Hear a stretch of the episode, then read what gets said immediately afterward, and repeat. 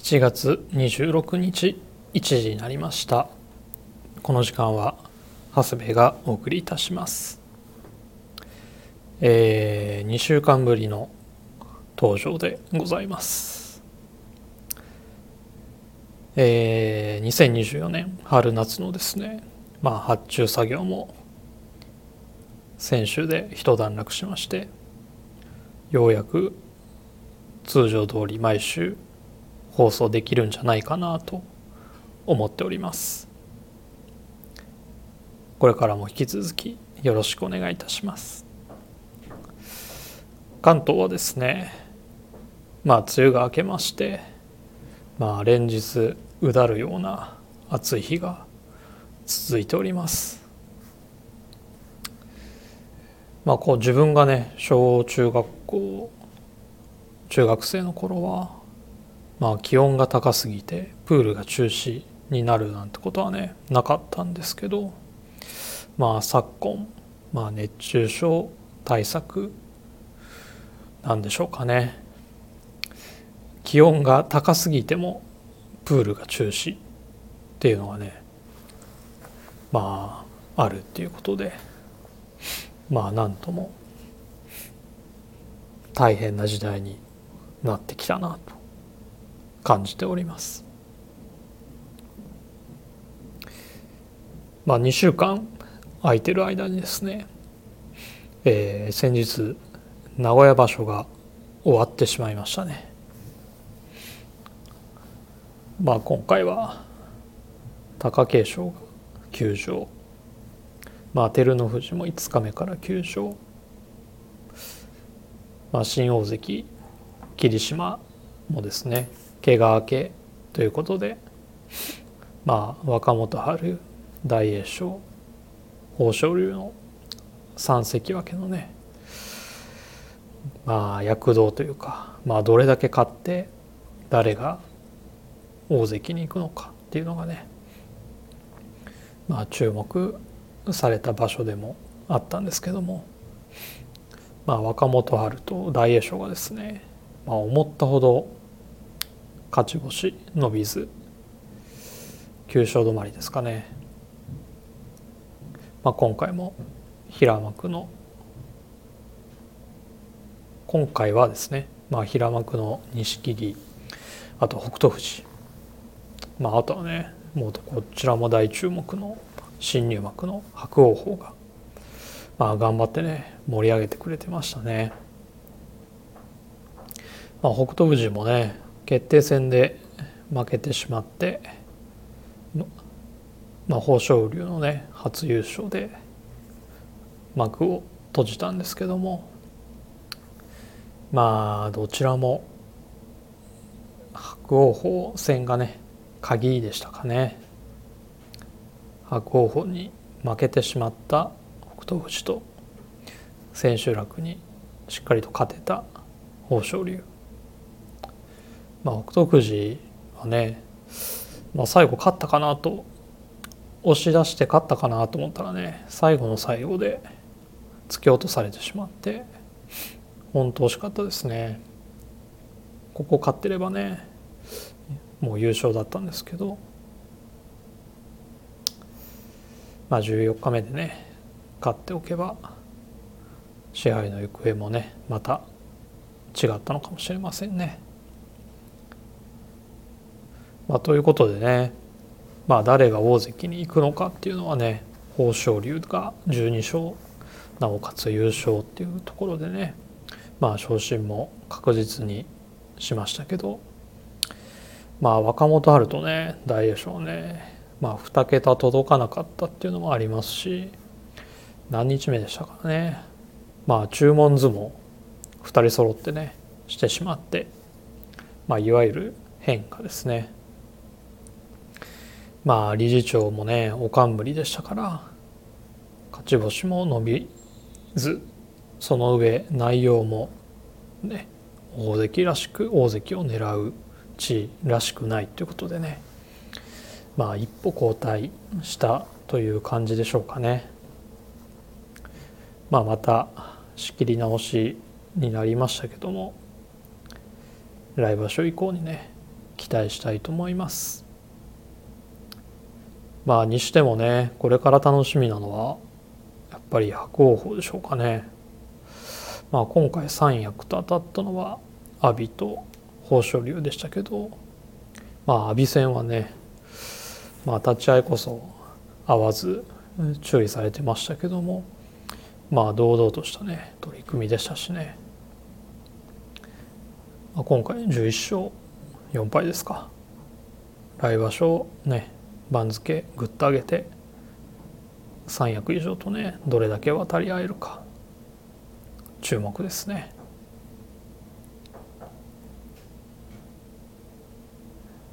一方ですねドラゴンズはですねあの前回放送後石川がね絶好調ということもあってまあオールスター前までね広島ヤクルト阪神戦の3カードをねあの連続で勝ち越してオールスター入りましてまあオールスター系ねすごく期待してたんですけどもまあマツダスタジアムでの広島戦でもうミスをね連発しまして2連敗。もう非常にがっかりしております。まあ最下位にはね変わりはないんですけど。まあ村上がね調子を取り戻しつつあるヤクルトもまあ7月入ってからはね非常に強いですからね。落合元監督も中日以外の5球団で優勝争いするんじゃないかとまあ言ってましたからね。まあね。ここからね奮起してもらいたいですよ。まあ今日から横浜、えー、巨人とのね6連戦。まあ他のチームはですね、まあ、ドラゴンズ戦だけは落とせないという考えでもういいピッチャー当たるようにローテーション組んできますしね。まあそれでますます厳しくはなるんですけどまあ来季に向けて若手を育てつつですねやっぱりファンとしてはまあだからといって負けていいというふうには全く思ってませんのでまあ最低限ねクライマックス出場まあ3位ですね目指してまあなんとか頑張ってもらいところです。まあ今日どうなるか分かりませんけどまあホークスなんかね今12連敗ですか昨日ね9回西、まあ、あとオスナがねもう投げてますからもう勝ったなっていうところまでは行きましたけどもまあ最後ねツーラン浴びて負けというねありえないような、まあ、状況でしたけどまあそれでも12連敗して借金じゃない貯金3の3位ですからねどういうことだと思いますよね。まあドラゴンズはねまあそこまでの大型連敗はね今シーズンないんですよね。一番長いので7連敗かな。えー、1回ありましたけどまあここから12連勝してもねまだ借金2ですからね。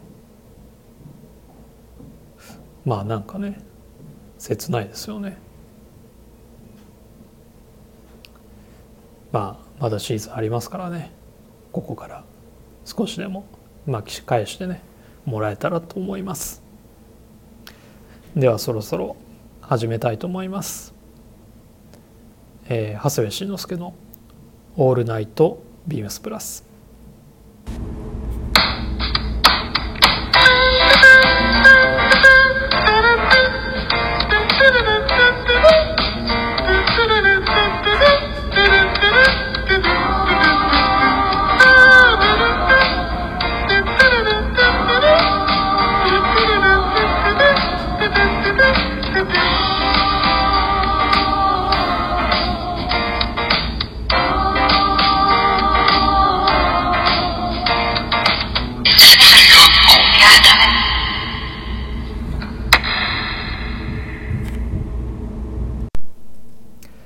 番組は変わっていくスタイル変わらないサウンドオールナイトビームスプラス supported by シュア。音声配信を気軽にもっと楽しくスタンド FM 以上各社のご協力でビームスプラスのラジオ局プラジオがお送りいたします。さて、えー、2週お休みしましたので、えー、以前のですがレターを紹介させていただきます。まずは親子でプラス愛息子さんから、えー、長谷部さんこんばんは。先週のラジオでお話しされていた MD の発注問題について大変大変興味深く聞いていました。ビームスプラスでは同じ型の商品であっても色違い生地違いなので複数のラインナップがあるのでどれが売れるか想像するのはすごく大変そうだなと思いました。長谷部さんのギャンブルという表現まさに的確な表現だと思います。先日のウィークリーテーマにあったガラシャツの話で複数のスタッフの推しだったポリエステルドビーパッチワークのシャツですが皆さんの熱意に誘導されて購入してしまいました。ラジオやインスタグラムで皆さんが推しのアイテムは、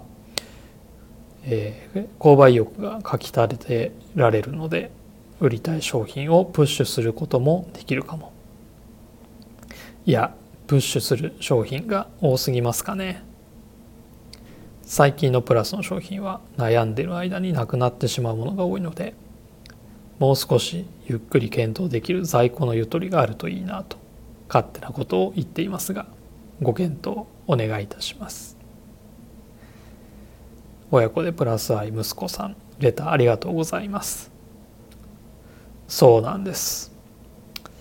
プッシュしたいものが多すぎる問題っていうのもねありますよね。まあ海外に展示会出してますけどもまあこんだけの商品量あるブランドっていうのもねあの他にもないですからね。まあ本当にね。でどれもやっぱり推したい商品では自信を持ってねあの作ってるものなので、まあ、どれもしたいのは山々なんですけどもまあねそれが多すぎるっていうのもねまあ一つ嬉しい悲鳴といいますかね問題もありありますでしょうか。まあそうですねゆっくり検討できる在庫のゆとりまあ言われてることはねもう重々ね承知しております。まあこれね悩ましいところですね。まあ理想としてはですね欲しい方全員にちゃんと行き渡ってですねなおかつ売り切れて在庫を残さない。っていうところなんですけどまあただねこれがどれだけ売れるかっていうのはね先にわからないっていうのがねまあギャンブルという表現するゆえんでしょうか。まあ一番ねいいのはもう受注生産なんですけどねまあ今開催しているレミレリーフのオーダーイベントやまあスポーツコートインディビジュアライズドシャツのオーダー会なんかがそうですね注文された分だけ作りますのでまあご要望に応えつつこちらとしてはねまあ在庫も持たなくていいっていうね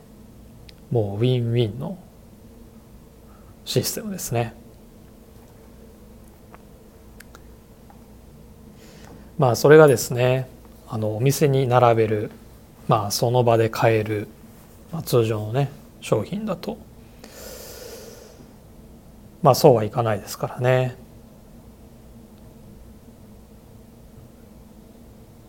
先に作って納品してもらうとなるとですねまあビームスプラスの場合は約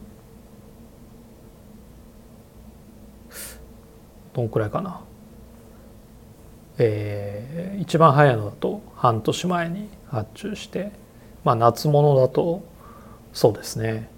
10ヶ月ぐらい先に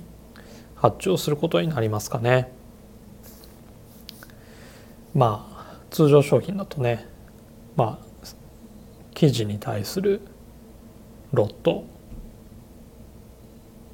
えーと、こんだけ生地作らないといけないですよっていう、まあ、ミニマムみたいのはありますし、まあ、またそれを使って例えばシャツにするとなると、まあ、それに対するですね縫製に対して、まあ、また、えー、一型何百枚ですよっていうですね、まあ、ミニマムがねどうしても発生してきますので。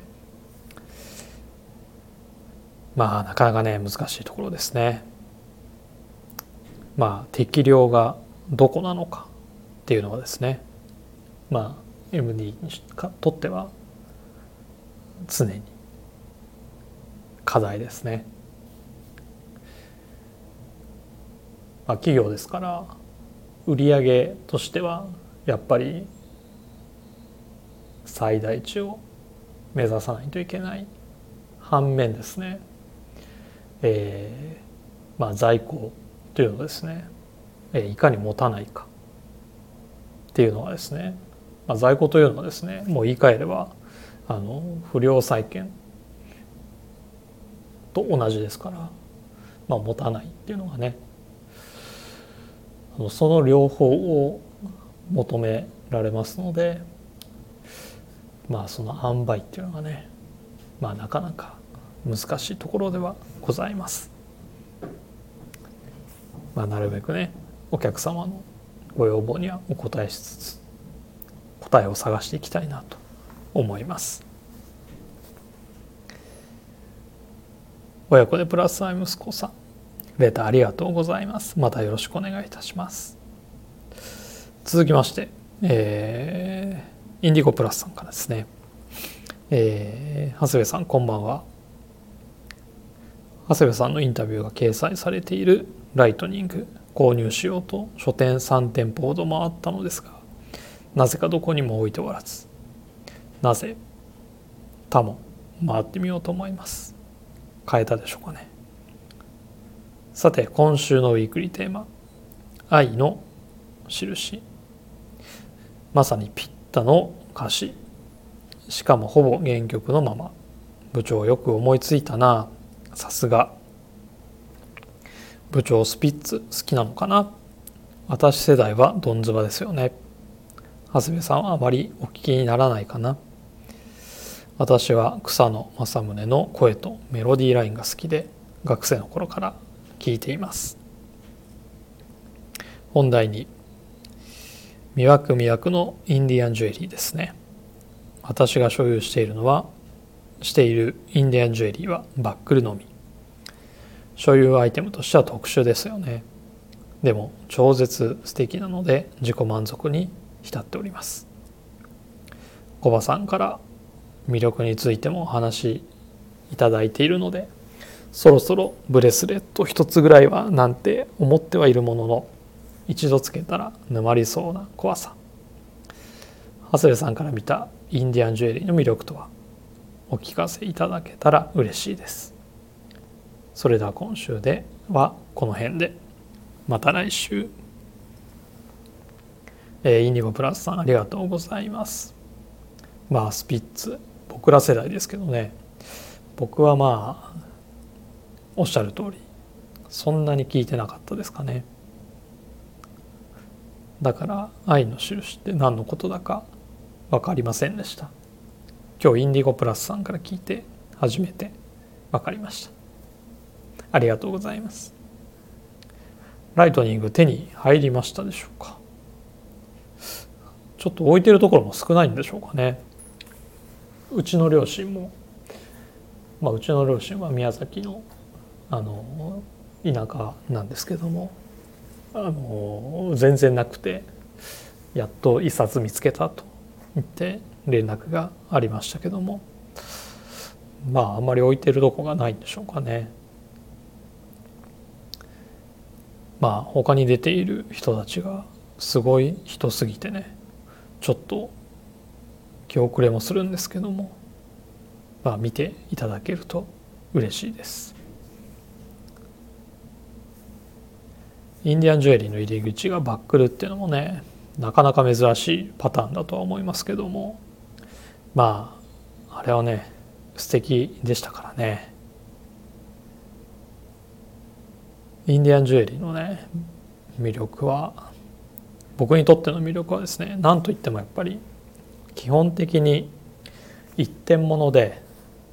まあそれがねハンドクラフトというところじゃないでしょうかね。まあ中には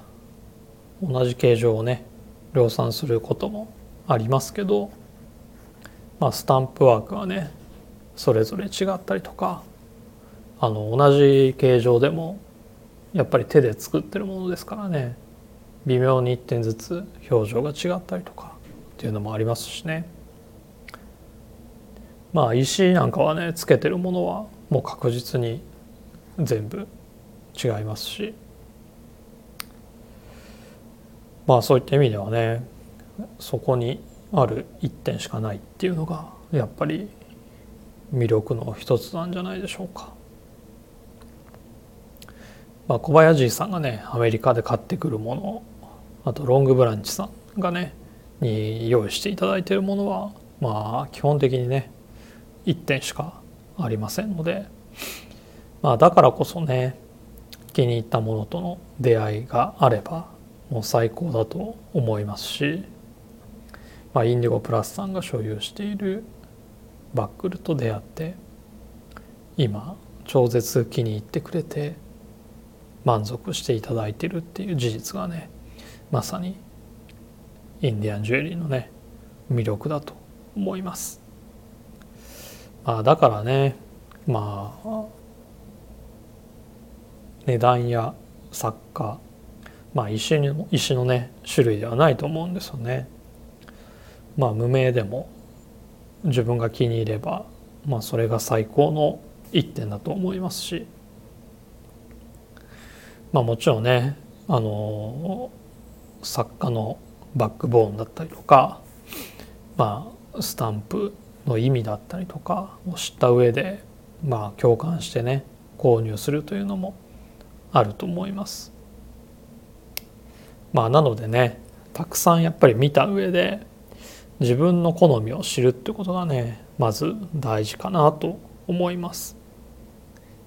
ターコイズがついてるのが好きだとか、まあ、スタンプワークが好きとか、まあ、あとホピのようなねインレイの技法がね好きとかコインシルバーの鈍いああいうシルバーのね感じが好きとかまあいろいろあると思いますので、まあ、そういった意味ではねあのインディアンジュリーフェアというのは本当いろいろな作家まあと手法のものがね一堂に見られるのでまあじっくり見ていただいてねまずは自分の好きなものあ漢字っていうんですかねをね見つけていただいてまあその中から選んでいただけるんじゃないかなと思います。まあ、先日渋谷第1ラウンド終わりましたがえー、9月にねまた渋谷へ戻ってきますので、まあ、そちらもね楽しみにしていただければなと思います。次は福岡ですかね。福岡も久しぶりですのであの福岡の皆様もぜひ、えー、お時間あればご覧いただけたらなと思います。初日2日目はあの小林さんもいますのであのぜひお時間ある方は、えー、足を運んでいただければと思います。その後梅田で、えー、また9月になって渋谷に戻ってくる。っていうところでしょうか。よろしくお願いいたします。さてえー、続きまして今週いただいたレターですね。親子でプラス愛。父さんからです。えー、まあ週違いとはいえね親子でレターをくださり本当にありがとうございます。長谷部さんこんばんは。久しぶりのレターになります。レターを送れば声が聞けるかもしれないと思い書き込みしています。昨日都内で所用がありプラス有楽町に寄りました。レミレリーフの大台会最終日。河野大臣文ちゃんからいろいろ情報を聞き最終ビームスサザンラウンドまでに俺のウエスタンを決めたいと思います。いけねえこれは選手の代だった。暑さがかなり厳しくなってきましたので体調を崩さないようご自愛ください。それではまた。親子でプラス愛知事さんレターありがとうございます。有楽町のレミレリーフのオーダー会好評だったようですよ。まあ僕だったらね何にしましょうかね。とオーダーシートを見てましたが何でしょうかね。まあデニムワンウォッシュクラシックフィットソートゥース型ポケットの装飾なしプレーンタイプかあとピケユーズドのブラッククラシックフィットソートゥースポケット装飾なしっていうのもねいいなと思いました。ブラックピケのね変身会館もねいいと思うんですよね。なので僕が作るならこの2型でしょうか。関東の方はね有楽町で下見して辻堂まで悩んで決めるっていうのはねいいかもしれないですね。さて親子でプラス愛知さんはどんなオーダーするんでしょうかね。楽しみにしております。親子でプラス愛父さんレターありがとうございます。またよろしくお願いいたします。はいということで、えー、続きましてウィークリーテーマいきたいと思います。三種の神器2023スプリングサマー。2023年の折り返しを迎えての総決算。この春夏におけるあなたの象徴する3着は、えー、特に着ることの多かったアイテムを選び2023スプリングサマーにおける3種の神器を教えてください、えー、3種の神器の神器というのがですね神神様の神に着るって書いて神器でございます。はい、この春夏シーズンで購入したアイテムの中で愛用されているものを3つ選んでください。春夏総まとめ的なテーマですね。ということで今シーズンの3点ですね。まあ3点といってもですねまあ親子でプラス愛息子さんが言うようにもうビームスプラス毎週何かしら発売していて春から初夏成果と推しだらけですからね。もう本当に選ぶものが多すぎて困りましたけど。えー、僕はですね一応トップスボトムスシューズという選び方をしてみました、えー、まずはですねトップスから。これはですね、えー、ウェアハウスのプリントティーを選ばせていただきました、えー、木グレーとホワイト。あとオートミールですね。まあこの3枚をですねヘビロテしております。まあオフィスはねまあやっぱりね冷房効いてて寒いのでまあ一丁着みたいのはしなくてですねこの上から必ずシャツを着てるんですけどもまあ WR のシャンブレーかボスとかあとビームスプラスのねオープンカラーのシャンブレーシャツをまあウェアハウスのプリント T の上から着て、えー、ボトムスはですねあのシックスポケットのミリタリーショーツかっていうところでしょうか。まあ、あとはね、えっと、その3種の3点のうちのボトムスのですね、えー、ツープリツチのショーツを履いてですね、えー、合わせております。ということでですねボトムスは、えー、ツープリーツのチノショーツでございます。これはですねもうほとんどのスタッフがね履いてるんじゃないでしょうか。えー、次のコーナーでね紹介したいと思いますもう万能ですねこれがあれば何にでも合わせられるので大丈夫です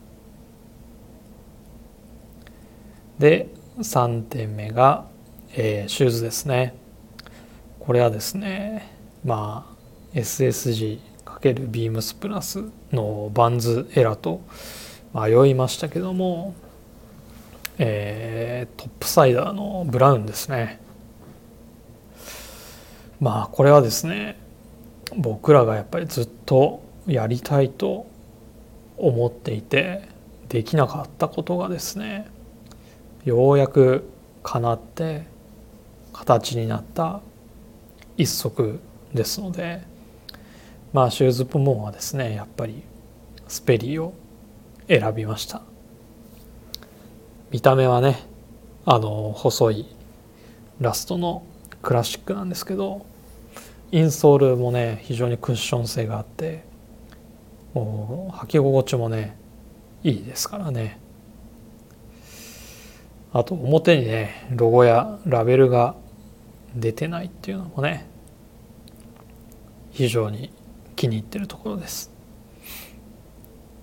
この部分がねまあやっぱりやりたくてもなかなか叶わなかった部分でしょうかね。まあ本当に念願かなって満足しています。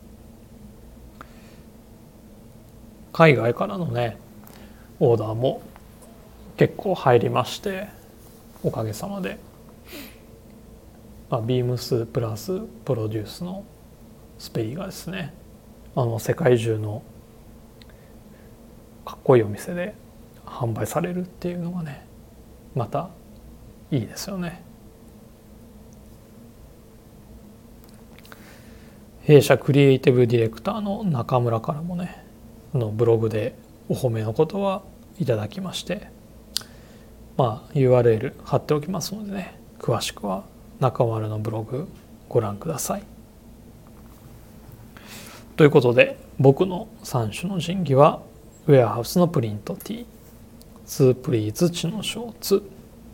スペリーのブラウンでした。皆様の3種の人気何でしょうか？ぜひレターでお送りください。さて続きましてこのコーナー長谷部のこれはいいです、えー、今日はですねえー、っとウィークリーテーマのボトムス部門でえー、選びましたビームスプラスの2プリーツ2ドムチノショーツです。商品番号が3825-0067 3825-0067です。このチノですね、えー、名前についてる2ドーム加工というですねあの生地を柔らかくする後加工を後加工っていうのはまあ、製品にしてから加工することですねを施してあのヴィンテージライクに仕上げているのが特徴なんですけど、まあ、それもねあの強粘の装置を使ってドライタッチなね知能にその加工をするっていうのがねあのポイントになっております。まあその辺にあるねただの知能だとね加工負けしちゃうんであのいらまあダメージが出過ぎたりとかですねするんですけどもまあ元になるね生地がしっかりしていてまあいいからこそこの2度無加工っていうのがね生きているっていうのがこのパンツのポイントになってます。シルエットはですねまあ2プリーツですのでゆったりしています、まあ、トップスもそれに合わせてゆったりめで合わせるのがいいんじゃないかなと思います。まあ足元もね元のスリッポンなんかバランスよくね履けるシルエットじゃないかなと思います。自分はですねもっぱらこれに先ほどもお伝えした通り、まあ、ウェアハウスの T シャツ着てシャンブレーシャツ、まあ、足元はですねスペリーのスウェードのブラウン、えー、キャンバスのブラウンあとあの SSG ビームスプラスのバンズのエラー履いてね、えー、合わせております。あとねマシャンブレーも合いますけどもあのー、クラシックフィットのねシャツはねすごく合うシルエットだと思いますのであのシンプルにオックスフォードのなんか、えーとアメリカンオックスのクラシックフィットだったりとかあと上品な感じだとあの120ミコのレギュラーカラーのクラシックフィットなんかもねすごくいいんじゃないかなと思います。まあ、このショーツ定番商品として展開してますのでね気になる方は是非店頭でご覧いただければと思います。以上長谷部のこれはいいでした。今日はねこの辺りで締めたいと思いますレターを送るというページからお便りを送れます。是非ラジオネームとともに話してほしいことや僕たちに聞きたいことがあればたくさん送ってください。メールでも募集しております。メールアドレスは bp.hosobu.gmail.com bp.hosobu アットマーク gmail.com ツイッターの公式アカウントもございます。ビームスアンダーバープラスアンダーバーまたはハッシュタグプラジオをつけてつぶやいていただければと思います。それでは今週はこの辺で明日のスキマプラスもどうぞお楽しみに。